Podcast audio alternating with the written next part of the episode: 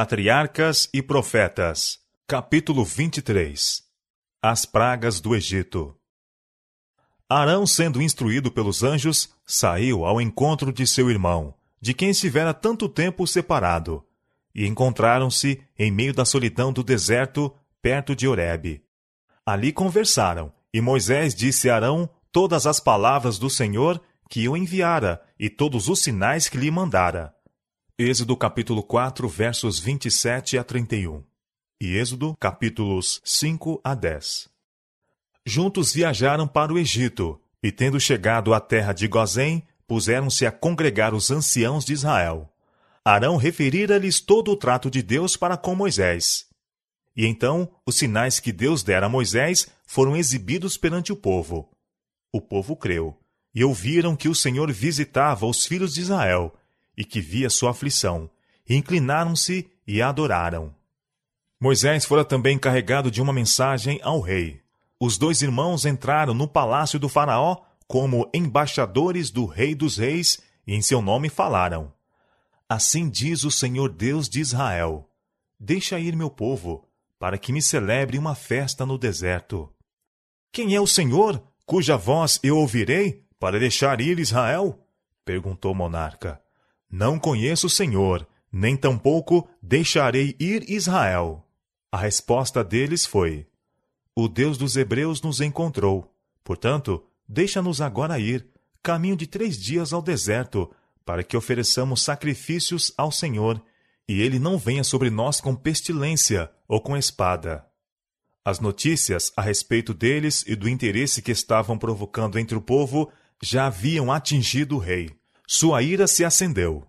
Moisés e Arão, por que fazeis cessar o povo das suas obras? Disse ele. Ide as vossas cargas. Já havia o reino sofrido perda pela interferência desses estrangeiros. Pensando nisto, ele acrescentou: Eis que o povo da terra já é muito, e vós os fazei abandonar as suas cargas. Em seu cativeiro tinham os israelitas até certo ponto perdido o conhecimento da lei de Deus e haviam se afastado de seus preceitos. O sábado tinha sido geralmente desrespeitado, e as exações dos maiorais de tarefas tornaram sua observância aparentemente impossível. Mas Moisés mostrara a seu povo que a obediência a Deus era a primeira condição de livramento, e os esforços feitos para restaurar a observância do sábado vieram a ser notados pelos seus opressores. O rei, inteiramente desperto, suspeitou dos israelitas o intuito de se revoltarem de seu serviço. O descontentamento era o resultado da ociosidade. Ele faria com que nenhum tempo lhes fosse deixado para se formularem planos perigosos, e imediatamente adotou medidas para cerrar os seus vínculos e aniquilar o seu espírito independente. No mesmo dia foram expedidas ordens que tornassem seu trabalho ainda mais cruel e opressivo. O material de construção mais comum naquele país era o tijolo cozido ao sol. Dele eram feitas as paredes dos mais belos edifícios, e então forradas com pedras. E a manufatura do tijolo empregava grande número de escravos, sendo a palha cortada, misturada com barro, a fim de o segurar. Grandes quantidades de palha eram necessárias para esse trabalho. O rei determinou então que não mais se fornecesse palha, os trabalhadores deviam procurá-la por si mesmos, sendo-lhes, porém, exigida a mesma quantidade de tijolo. Esta ordem produziu grande aflição entre os israelitas, por toda a terra. Os maiorais de tarefa egípcios tinham indicado oficiais hebreus para fiscalizar o trabalho do povo, e estes oficiais eram responsáveis pelo trabalho efetuado pelos que estavam sob seu encargo. Quando o mandado do rei entrou em vigor, o povo espalhou-se por toda a terra, a colher restolho em lugar de palha. Mas acharam impossível fazer a quantidade usual de trabalho. Por este malogro, os oficiais hebreus foram cruelmente espancados. Estes oficiais supuseram que sua opressão vinha dos seus maiorais de tarefa, e não do próprio rei. E a ele foram com seus pesares. Sua representação foi defrontada por Faraó com sarcasmo. Vós sois ociosos, vós sois ociosos, por isso dizeis: Vamos, sacrifiquemos ao Senhor. Ordenou-se-lhes que voltassem ao trabalho, com a declaração de que seus encargos, em caso algum, deveriam ser aliviados. Voltando, encontraram Moisés e Arão e exclamaram a eles: O Senhor atente sobre nós e julgue isso, porquanto fizeste o nosso cheiro repelente diante de Faraó e diante de seus servos, dando-lhes a espada nas mãos para nos matar. Escutando Moisés estas censuras, ficou grandemente angustiado. Os sofrimentos do povo tinham aumentado muito. Por todo o país se erguia um clamor de desespero de velhos e jovens, e todos se uniam em acusá-lo da mudança desastrosa em sua condição. Com amargura de alma foi perante Deus, com um clamor: Senhor, por que fizeste mal a este povo? Por que me enviaste? Porque desde que entrei a Faraó para falar em teu nome, ele maltratou este povo, e de nenhuma sorte livraste teu povo. A resposta foi: Agora verás o que hei de fazer a Faraó, porque por uma mão poderosa os deixará ir. Sim, por uma mão poderosa os lançará de sua terra. Novamente foi-lhe indicado o concerto que Deus fizera com os pais, e assegurou-se-lhe que o mesmo seria cumprido.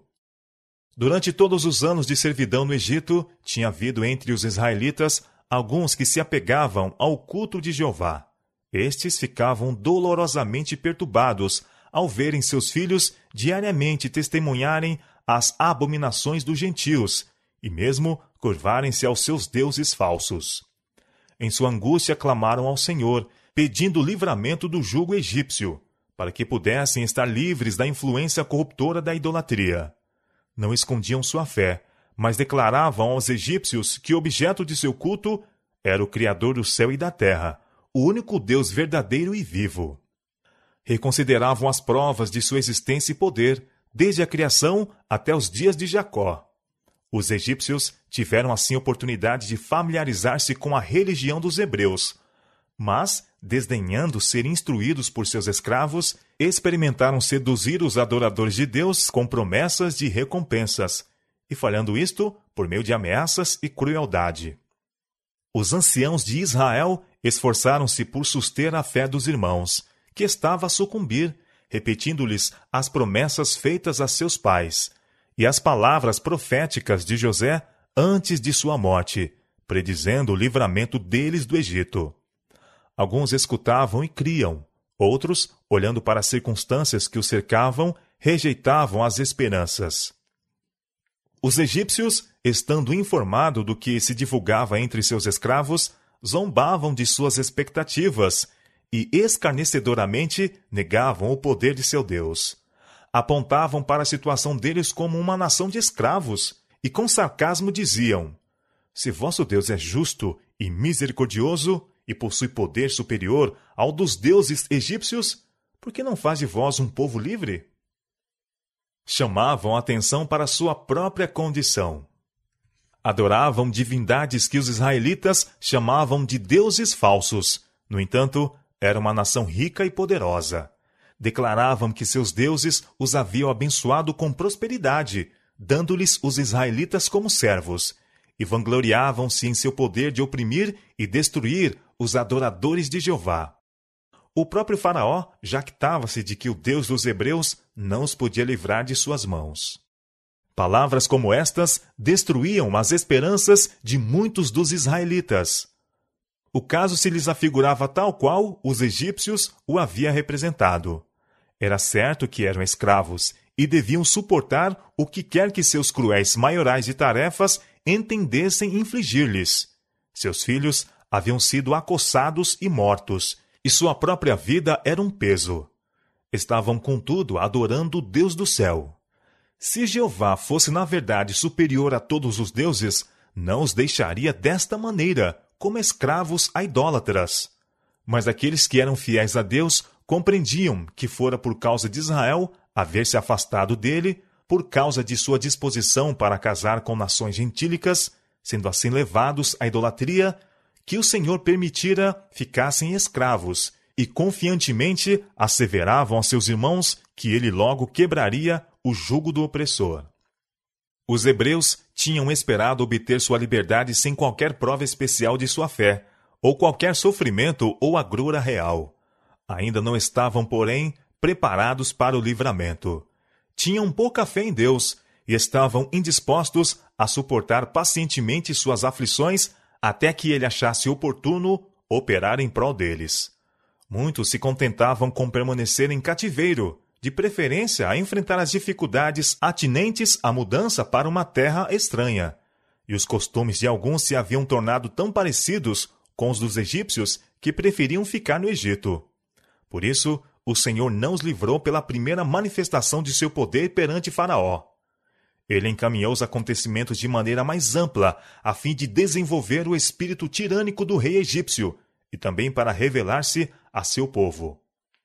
Vendo sua justiça, seu poder e amor, prefeririam deixar o Egito e entregar-se ao seu serviço.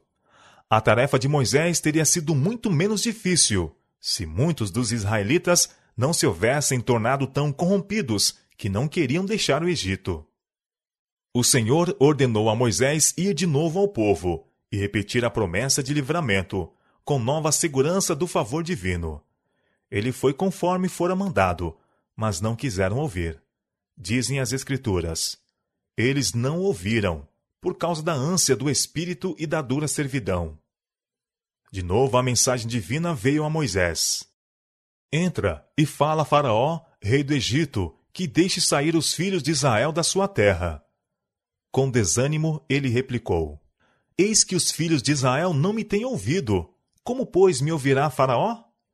Foi-lhe dito que levasse Arão consigo e fosse adiante de Faraó e novamente pedisse que despedisse os filhos de Israel de sua terra.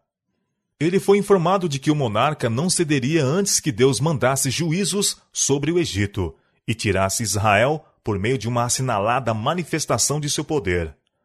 Antes de ser infligida cada uma das pragas, Moisés devia descrever sua natureza e efeitos para que o rei pudesse salvar-se da mesma se o quisesse. Cada castigo rejeitado seria seguido por outro mais severo, até que seu coração orgulhoso se humilhasse e ele reconhecesse o Criador do céu e da terra como Deus verdadeiro e vivo. O Senhor daria aos egípcios oportunidade de verem quão vã era a sabedoria de seus homens poderosos, quão fraco o poder de seus deuses, quando em oposição aos mandos de Jeová.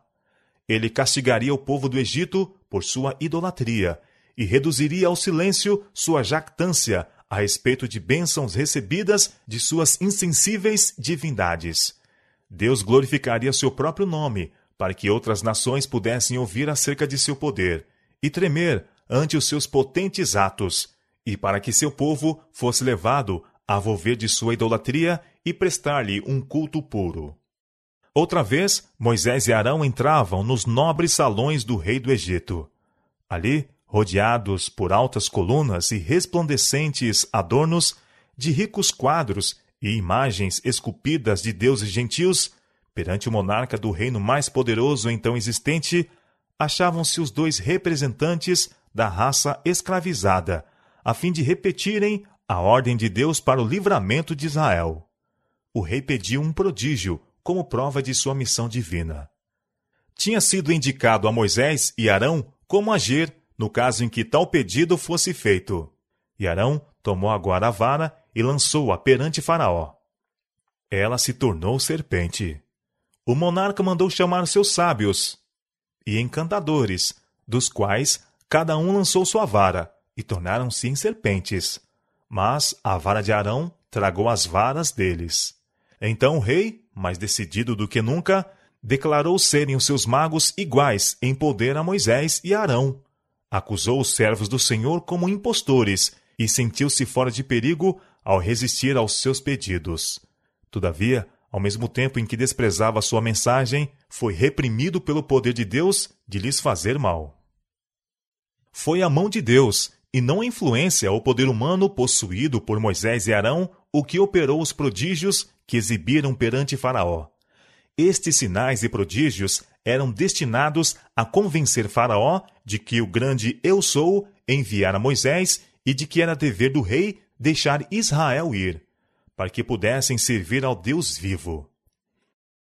Os magos também exibiram sinais e prodígios, pois agiam não somente pela sua própria habilidade, mas pelo poder de seu Deus, Satanás, que os ajudava a contrafazer a obra de Jeová. Os magos não fizeram realmente suas varas transformar-se em serpentes, mas pela mágica, auxiliados pelo grande enganador, foram capazes de produzir esta aparência. Estava além do poder de Satanás transformar as varas em serpentes vivas. O príncipe do mal, possuindo embora toda a sabedoria e poder de um anjo caído, não tem o poder de criar ou dar a vida. Isto é prerrogativa de Deus somente. Mas tudo o que estava ao poder de Satanás fazer, ele o fez.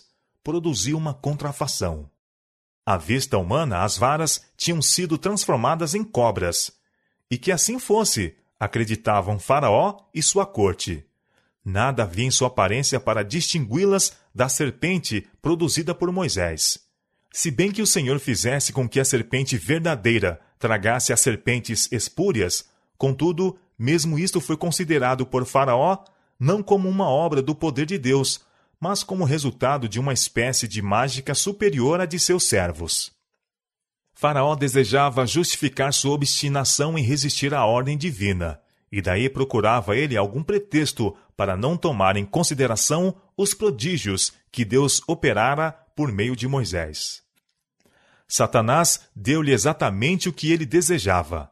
Pela obra que operara por intermédio dos magos, fez parecer aos egípcios que Moisés e Arão eram apenas magos e encantadores, e que a mensagem que traziam não podiam impor respeito como provinda de um ser superior. Assim, a falsificação de Satanás cumpriu o seu objetivo de tornar ousados os egípcios em sua rebelião e fazer com que Faraó endurecesse o coração contra a convicção. Satanás esperava também abalar a fé de Moisés e Arão na origem divina de sua missão, para que pudessem prevalecer os seus instrumentos. Não queria que os filhos de Israel fossem libertos do cativeiro, para servirem ao Deus vivo.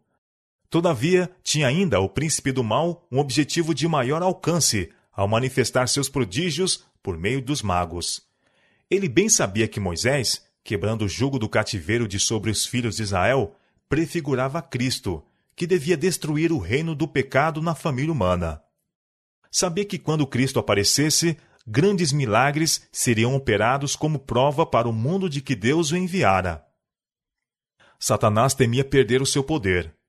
Contrafazendo a obra de Deus, efetuada por meio de Moisés, esperava não somente evitar o livramento de Israel, mas exercer influência através dos séculos futuros, para destruir a fé nos milagres de Cristo. Satanás está constantemente procurando contrafazer a obra de Cristo e estabelecer seu poder e pretensões. Leva os homens a explicar os milagres de Cristo, fazendo parecer que são o resultado da perícia e poder humanos. Destrói assim muitas mentes a fé em Cristo como Filho de Deus e os leva a rejeitar os graciosos oferecimentos de misericórdia pelo plano da redenção. Foi determinado a Moisés e Arão que visitassem a margem do rio na manhã seguinte, aonde o rei costumava dirigir-se. Sendo o transbordamento do Nilo a fonte dos alimentos e riqueza para todo o Egito, era o rio adorado como um deus, e o monarca ia para ali diariamente, a fim de render as suas devoções. Ali os dois irmãos repetiram-lhe de novo a mensagem, e então estenderam a vara e feriram a água. A corrente sagrada mudou-se em sangue, os peixes morreram, e o rio exalou mau cheiro. A água nas casas, o suprimento preservado nas cisternas foram semelhantemente transformados em sangue. Mas os magos do Egito também fizeram o mesmo com seus encantamentos. E virou-se Faraó e foi para sua casa. Nem ainda nisto pôs seu coração. Durante sete dias continuou a praga, mas sem resultado. De novo foi estendida a vara sobre as águas, e rãs subiram do rio e espalharam-se pela terra. Percorriam as casas, apoderavam-se dos quartos de dormir e mesmo dos fornos e amassadeiras. A rã era considerada sagrada pelos egípcios, e não as destruíam. Mas tal praga viscosa se tornara agora intolerável. Enxameavam mesmo no palácio dos faraós, e o rei estava ansioso por vê-las removidas. Tinham parecido que os magos haviam produzido rãs, mas eles não as podiam remover. Vendo isto, Faraó ficou algo humilhado. mandou chamar Moisés e Arão e disse: Rogai ao Senhor que tire as rãs de mim e do meu povo. Depois deixarei ir o povo, para que sacrifiquem ao Senhor. Depois de fazerem lembrar ao rei a sua anterior jactância, pediram-lhe designar um tempo para que devessem orar para a remoção da praga.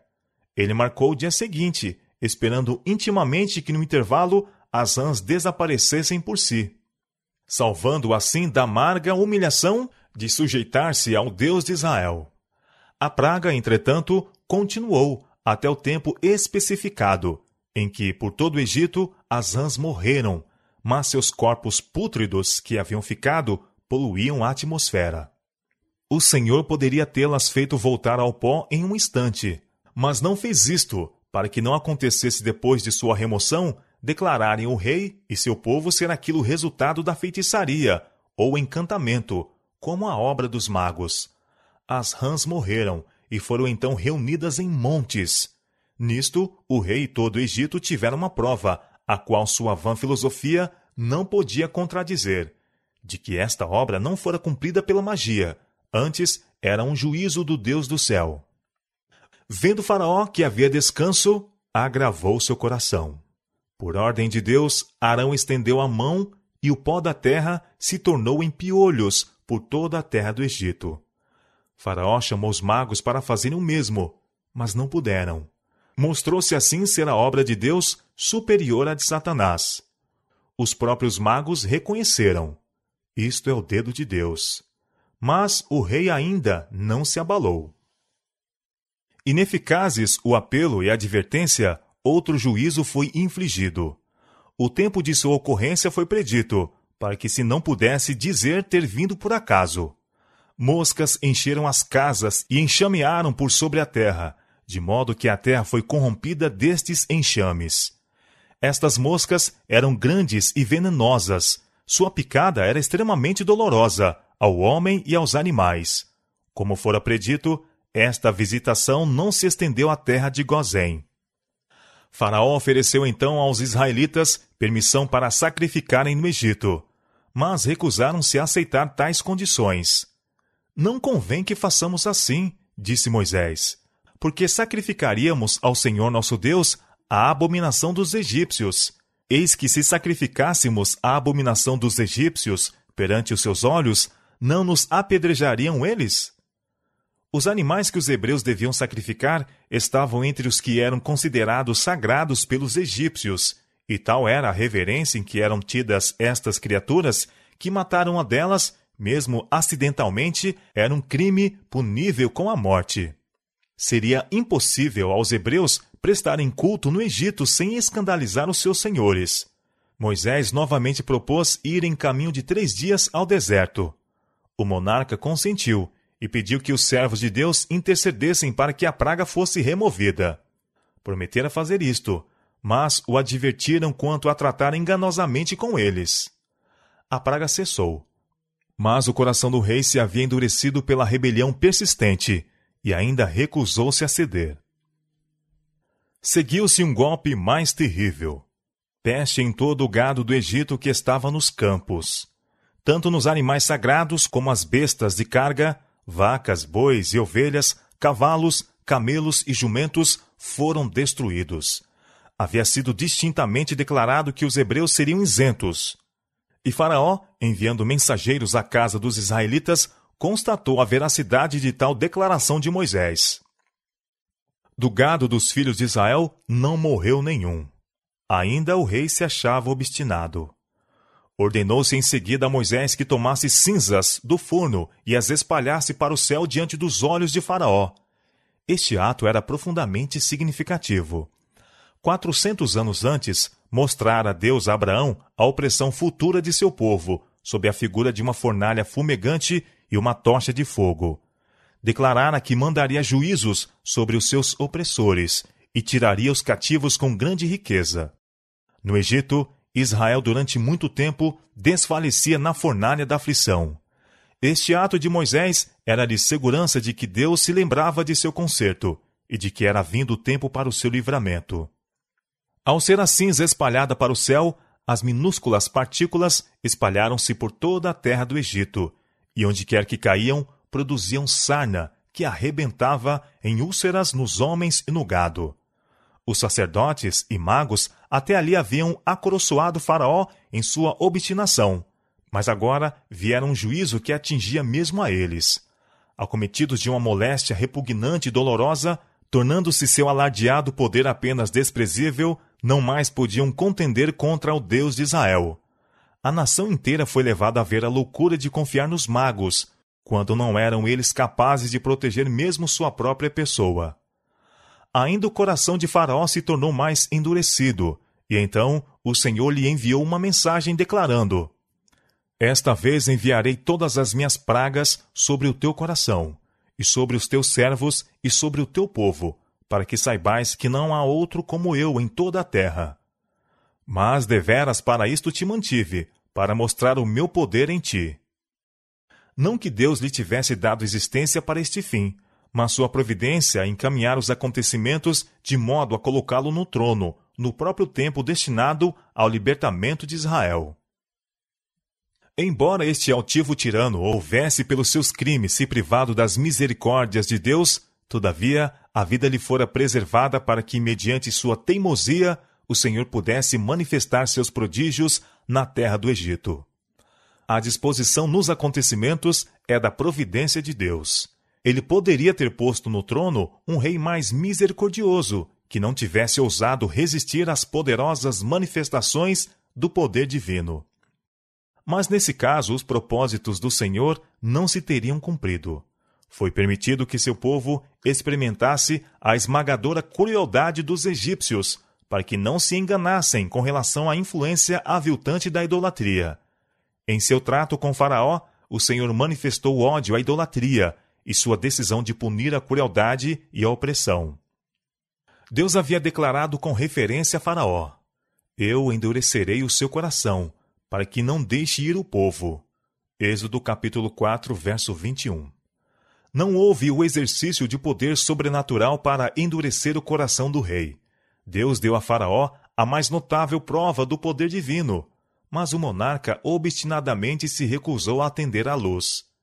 Cada manifestação do poder divino, por ele rejeitada, tornava-o mais resoluto em sua rebelião. As sementes de rebelião que se semeara quando rejeitou o primeiro prodígio produziram a sua messe. Como ele continuasse a aventurar-se em sua conduta, indo de um grau de teimosia a outro, seu coração se tornou mais e mais endurecido, até que ele foi chamado para olhar o rosto frio e morto dos primogênitos.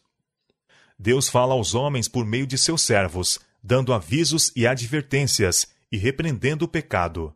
Dá a cada um oportunidade para corrigir seus erros antes que eles se fixem no caráter.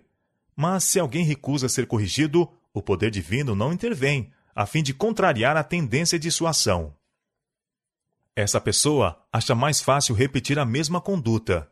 Está a endurecer o coração contra a influência do Espírito Santo. Nova rejeição da luz a coloca onde uma influência muito mais forte será ineficaz para produzir uma impressão duradoura.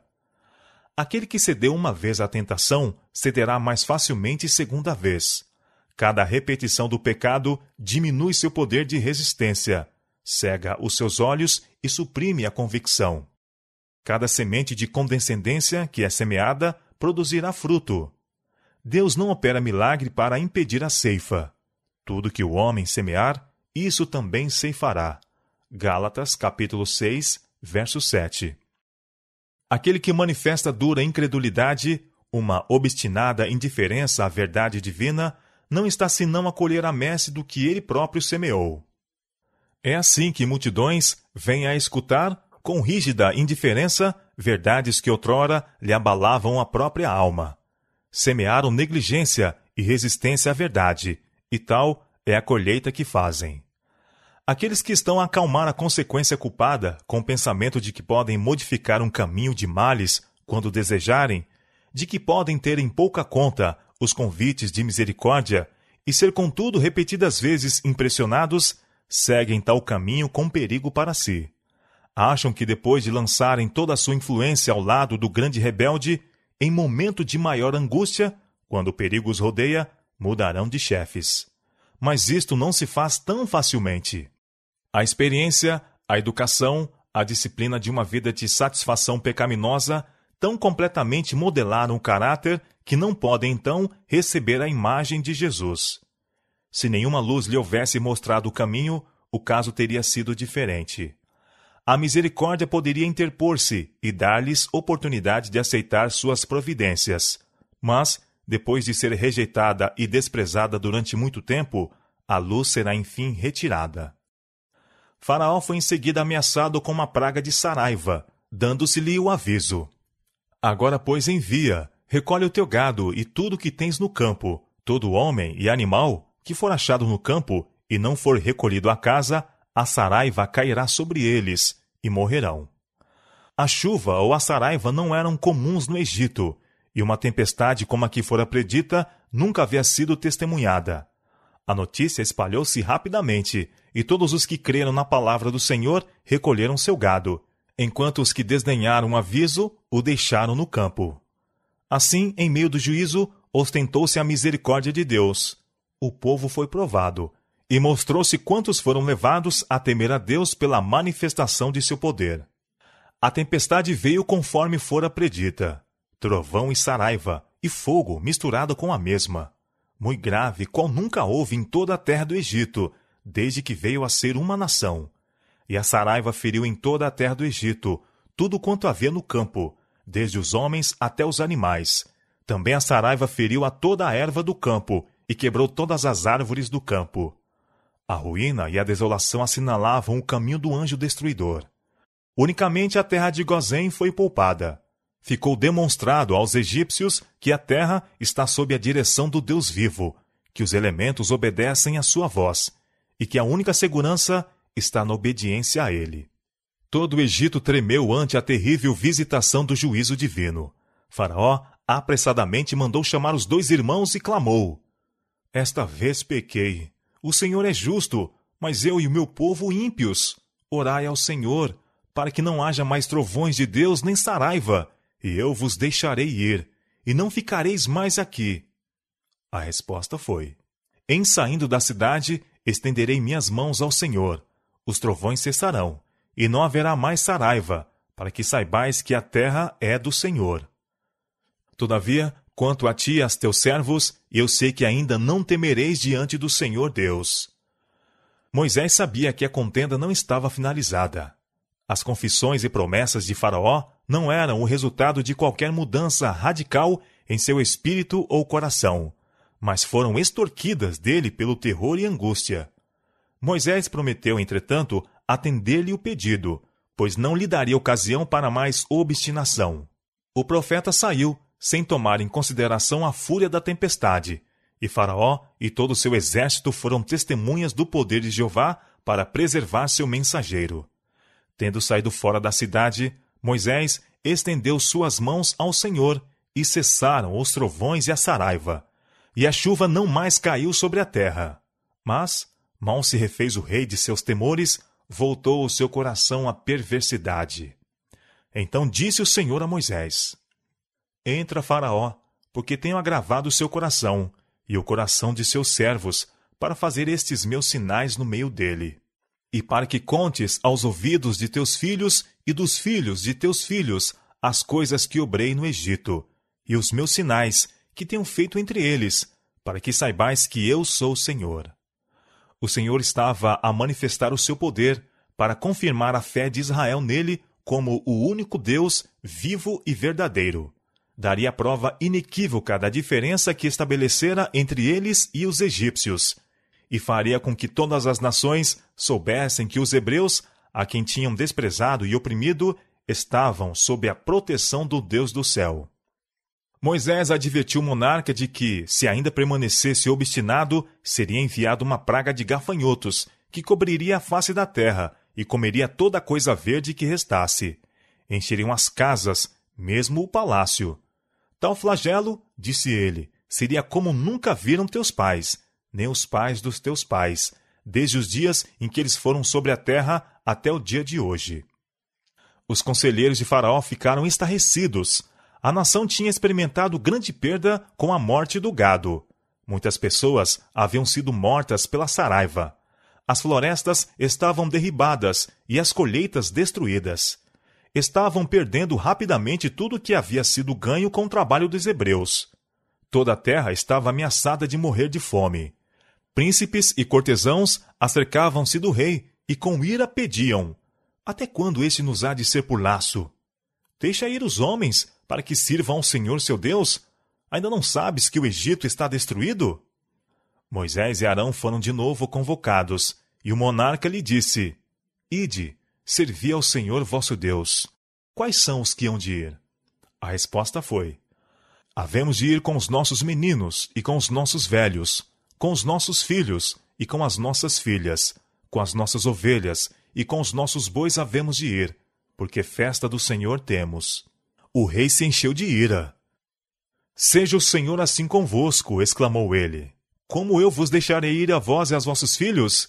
Olhai que há mal diante da vossa face. Não será assim.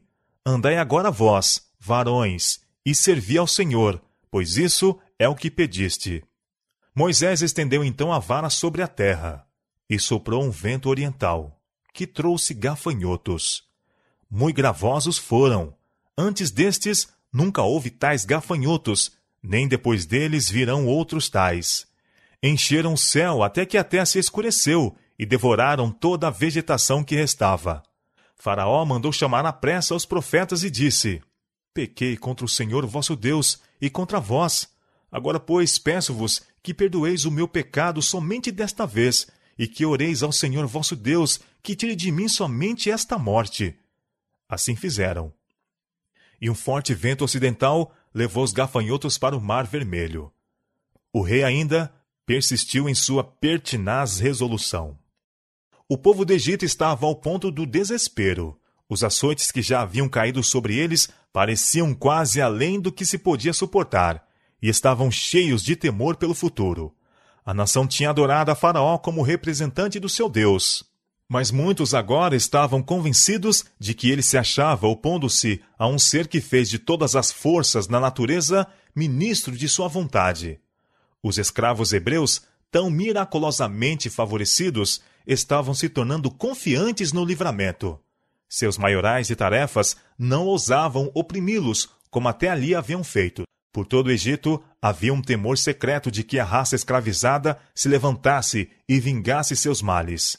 Por toda parte estavam a indagar com desalento: O que será depois disto? Subitamente repousou sobre a terra uma escuridão, tão densa e negra que parecia trevas que se apalpem.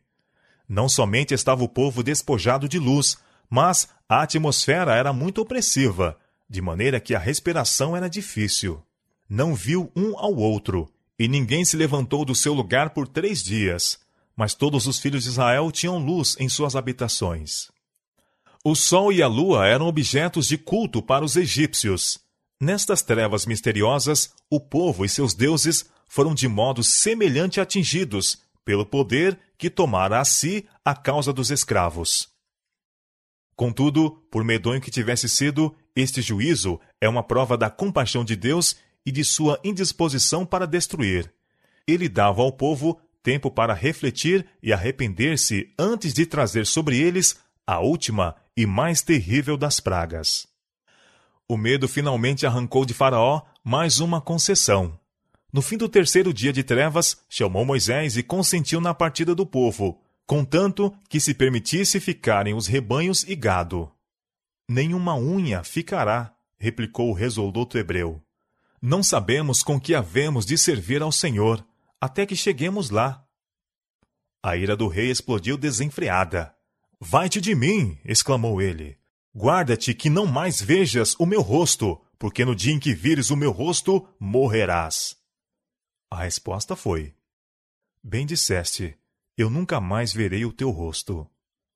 O varão Moisés era muito grande na terra do Egito, aos olhos dos servos de Faraó e aos olhos do povo. Moisés era considerado com temor pelos egípcios.